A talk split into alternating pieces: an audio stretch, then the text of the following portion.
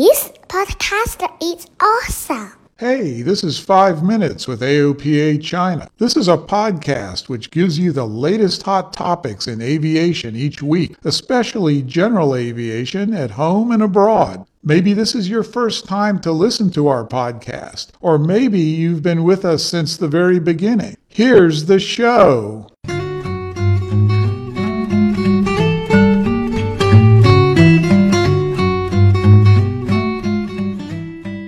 Hello, everyone. Hot summer day, isn't it? This is Claire. You're listening to 5 Minutes with AOPA China. Today, we have Zoe with us. She's a helicopter pilot. Hey, it's been a long time. Thank you for joining us. My pleasure. During those university years, we were basketball teammates. The good old days. And today, there are a few questions that I want to ask. What makes you want to become a pilot? Well, simply put, I'm not a big fan of stilettos, and I happen to know you don't have to wear those if you're a pilot, especially when you are flying an aircraft. That's what attracts me in the first place. And when I dig into this profession, I find it challenging.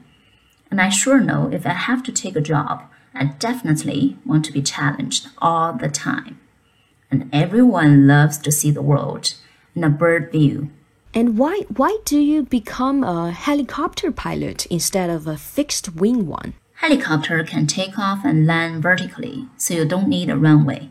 This way, I could land on a mountaintop, a riverbank, a school track field, a rooftop, and basically wherever you want, as long as there is a small pad. Are you planning to get your fixed wing license? Uh, that will be a no. Even though best salaries I know are from big airlines, I have a lot of friends who works for big airlines. I know the stress they have. Most importantly, I really don't want to work night schedule, and I can avoid that if I work in large airlines. Do you have any idea how many female pilots in China and how many female general aircraft pilots in China and how many female helicopter pilots in China? I've heard it's about hundreds, and there will be more on the way. There are more than 60,000 pilots in China, according to CAAC, and about 2% of them are female. And when the number is quite low, we know that there's big potential for the number to be bigger in the future. How many hours do you fly every year? It depends. Sometimes it's more, sometimes it's less but average is about 200 hours per year. General aviation pilots are not like airline pilots. We usually don't have scheduled flights and scheduled hours. Did you find it difficult? Yeah, it's a challenging job.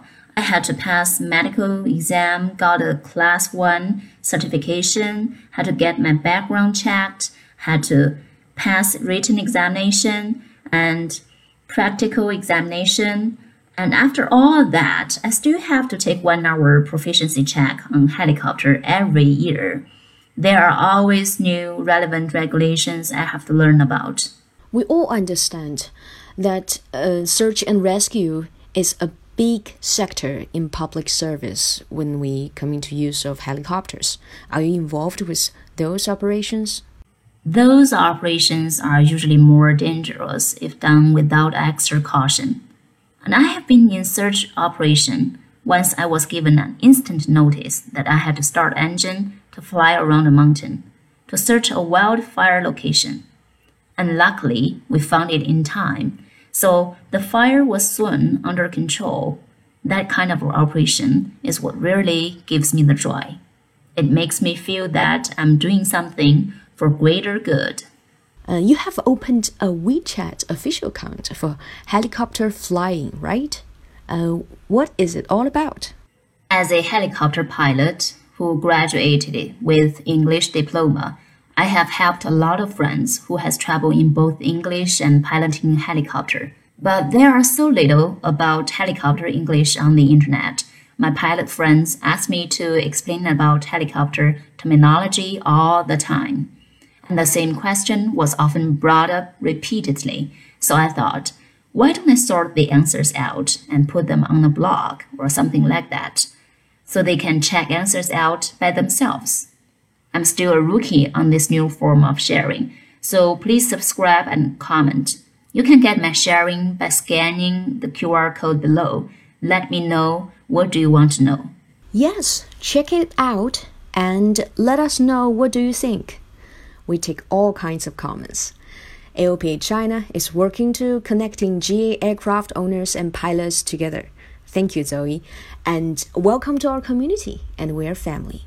That brings us to the end of today's 5 Minutes with AOPA China. Next week, we're going to Oshkosh.